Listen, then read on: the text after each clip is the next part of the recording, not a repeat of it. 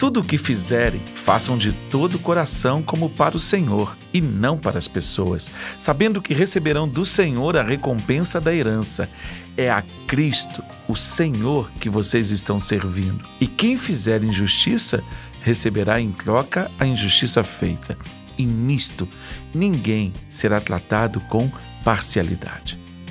Paulo, quando escreve esta carta aos Colossenses no capítulo 3, ele está falando exatamente: olha, coloquem a sua alma no trabalho. Coloquem-se integralmente no trabalho, mas vocês precisam ter uma visão, vocês precisam ter um entendimento. Vocês não estão trabalhando para os homens. Não é dos homens que vocês vão receber a recompensa. A palavra do Senhor nos ensina que todo trabalhador é digno do seu salário. Mas ele está falando de uma liberdade, algo que ninguém pode tirar de você.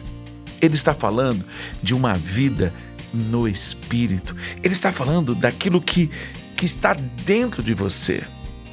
Pense no contexto dos colossenses, dos escravos.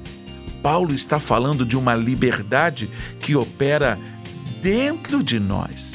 E aí o que, que aconteceria? Qualquer um olhando de fora quando eles nos vissem, quando eles olharem para nós, eles vão perceber a integridade da nossa dedicação. E aí nós saberemos que estamos honrando, que estamos glorificando ao Senhor. Mas ele completa no versículo 25: E quem fizer injustiça receberá em troca a injustiça feita. E nisto ninguém será tratado com parcialidade. Você não precisa preocupar-se, porque Hebreus deixa muito claro: minha é a vingança. Eu retribuirei. Quando você pensa exatamente nisto, você entende quem é o seu patrão, quem é que te sustenta, quem é o provedor para a sua vida. Talvez isso mude a sua perspectiva como um empregador. Será que você está exercendo a justiça de Deus com todos os seus funcionários? Isso também muda a sua perspectiva como um funcionário. Como você está lidando na sua vida profissional.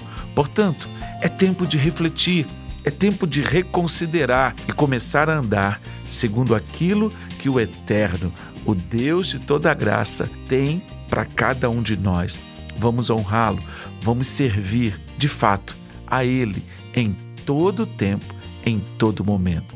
Que Deus te abençoe abundantemente. Até o nosso próximo encontro, em nome do Senhor Jesus.